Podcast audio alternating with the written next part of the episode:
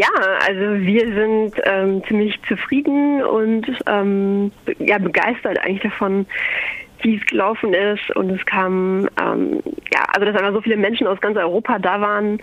Also 3500 Menschen aus allen möglichen Ländern waren da und wir haben es geschafft, die, ähm, das, das Kraftwerk Schwarze Pumpe für 48 Stunden ähm, zu blockieren. Also, genau, wir haben ähm, Blockaden für 48 Stunden aufrechterhalten und das Kraftwerk war dann für einen Tag lang von, von den ähm, also vom Kohlezufuhr abgeschnitten und musste drastisch heruntergefahren werden.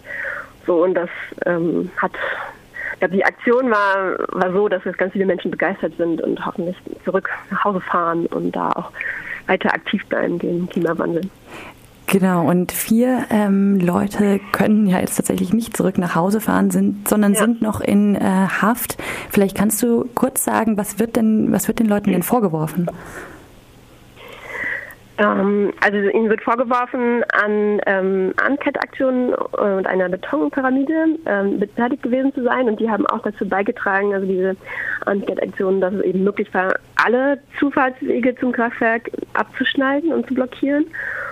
Und ähm, genau, und es wird eine Aktivistin war irgendwie wird in Verbindung gebracht, dass sie mit der Betonpyramide ähm, ja daran beteiligt war und die beiden anderen ähm, waren wegen einer werden wegen einer Uncat-Aktion beschuldigt. Und das Interessante ist aber, glaube ich, bei diesen beiden ähm, Aktivisten, dass sie auch erst nachher verhaftet wurde. Also dass sie wurden erstmal festgenommen mit allen anderen und dann auch wieder freigelassen, also wie die, also es wurden insgesamt ja 120 Menschen ähm, in Gewahrsam genommen und letztendlich sind dann alle freigekommen wieder. Und dann wurde im Nachgang sind dann diese beiden ähm, Aktivisten, die in Verbindung gebracht werden mit der Enquete-Aktion, die wurden dann nochmal aufgegriffen und denen werden jetzt eben ähm, ja also Eingriff in, in Schienenverkehr vorgeworfen. Also das ist noch nicht ganz gesichert. Also es gibt auf jeden Fall den Vorwurf, ähm, das wahrscheinlich nach Paragraph 315b, also Eingriff in Schienen- oder Straßenverkehr.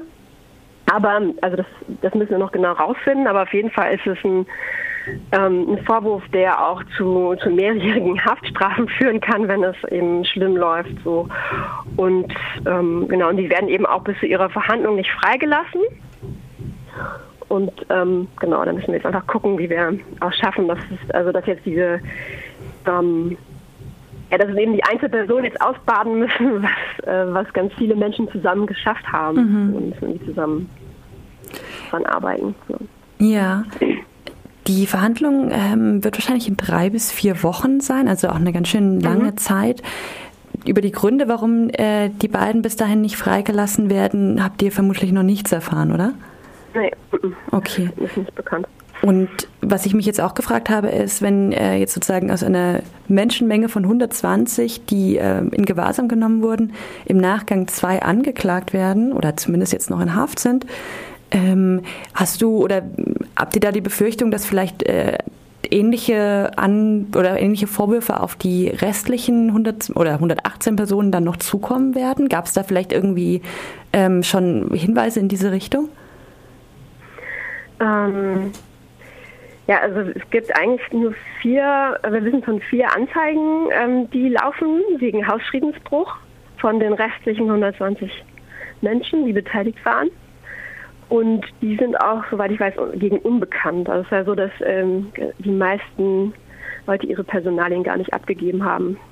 Und dass es dann auch sehr schwierig wird, ähm, gegen sie zu ermitteln. Okay. Die Situation allgemein bei den Protesten, wie hast du die empfunden? Also die ähm, Präsenz der Polizei oder der, der Sicherheitskräfte im Allgemeinen? Ja, also die Strategie war eigentlich sehr ähm, deeskalierend auf jeden Fall. Also die Polizei hat da sehr wenig eingegriffen anfangs und ähm, da hatte ich den Eindruck, dass er auch also sie vom abschreckenden Beispiel vom letzten Jahr gelernt haben. Also letztes Jahr bei der Ende Geländeaktion im Rheinland 2015 hatten ja 1500 Menschen den Tagebau Garzweiler besetzt und auch Bagger blockiert. Und da hatte die Polizei ähm, war hatte massiv eingegriffen und hat versucht die ähm, Aktivistin abzuhalten vom vom ähm, in den Tagebau zu kommen. Und ähm, da, da gab es eigentlich sehr brutale Zusammenstöße, Eingriffe von Seiten auch der Polizei und äh, von Seiten der Polizei. Und es war ähm, hinterher auch noch, also das Thema war einfach wochenlang in den Medien wegen des brutalen Polizeieingriffs und es war auch ein Thema im Landgra äh, Landtag in Nordrhein-Westfalen und es stand sehr stark unter Kritik so. Also da ist weder die Polizei noch RWE gut bei weggekommen. Es war wirklich ein Eigentor auf jeden Fall und die Strategie war dieses Jahr ganz deutlich anders. Und was einerseits ähm, wir absolut anerkennen und begrüßen und auch von einigen Kommentatoren in Zeitungen so interpretiert wird, dass ähm, selbst die Polizei einfach nicht mehr eine veraltete Technologie oder Ideologie ähm, verteidigen will. So, also es war klar, dass ähm, Vattenfall einfach auch politisch isoliert ist. So und ähm, so, das ist einerseits absolut positiv so, aber was ist halt immer noch klar ist, ist so, dass, ähm, also, oder was, was wir trotzdem einfach sagen müssen und kritisieren, ist so dieses Vorgehen gegen Einzelne, die dann, also abseits dieser Medienöffentlichkeit sich dann abspielt. So. Also werden, also diese, diese großen Menschenmengen, ähm, da war viel Presse dabei und es war auch so eine Art Schutz. Und jetzt wird im Nachgang eben, gibt es irgendwie so Einzelne, an denen ähm, also die jetzt einfach auch die Folgen ähm, tragen. Also zum Beispiel wurde auch jetzt die Waldbesetzung Lautonomie im Lausitzer Braunkohlerevier geräumt, wenige Tage nach Ende Gelände. Ähm, ja, und das ist natürlich auch total schade und, ähm, und das ist dann so ein so im Nachklapp mit wenig Medienöffentlichkeit passiert.